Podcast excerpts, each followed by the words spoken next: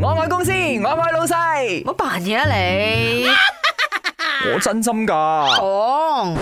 講講真真，今日我哋講真真咧，哎 呦，真黑自係然不易喺你架車度講嘅，啊，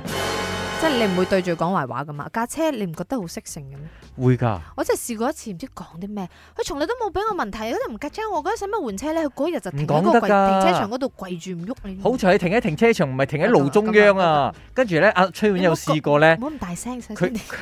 佢去買擂茶，係跟住就喺公司揸揸揸揸揸揸揸揸到去嗰個擂茶嘅店咧，一停車咧，跟住 start 唔到咗，咁關嗰個車咩事？即係個車咧乖到，即係去到一個可以停低嘅位先至壞，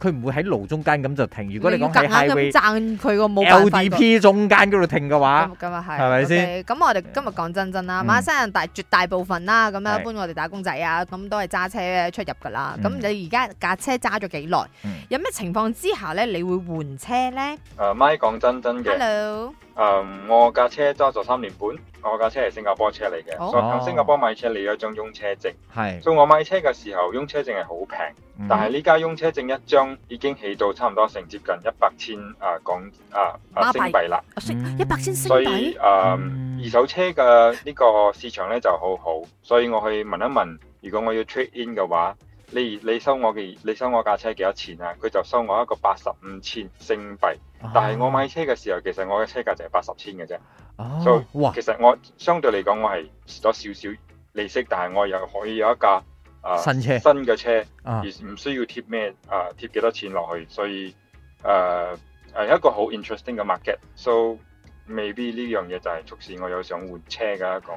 係。啊底，所以佢就意願啦。會兩三年換一架車因。為佢唔會蝕多，因為新加坡咧好多都係五年換車嘅，你唔會蝕多，你買翻嚟仲有 second value。你又同我講新車跟住落地是一半或者唔止，我係你睇人哋我係講緊我哋呢度，而且佢講緊嘅擁車證咧係有分嘅，有一啲咧係拜一到誒禮拜嘅，有一啲咧就係攞 weekday，一啲淨係攞 weekend 嘅擁車證，即係講但係你你講緊睇到嘅嘅車牌咧，如果我冇記錯，sorry 啊，咁多位朋友，即係有一啲人嘅車牌咧唔同顏色嘅，咁啊佢淨係可以喺 weekend 先至可以揸車出嚟，平時日子佢唔可以落但地係。講緊嗰個車證要成十萬嘛，啊星價幣錢我就唔係喎好清楚佢頭先啦咁。講嘅。係咯。咁咪真係好有錢人至可以新加坡揸車？所以我搭地鐵。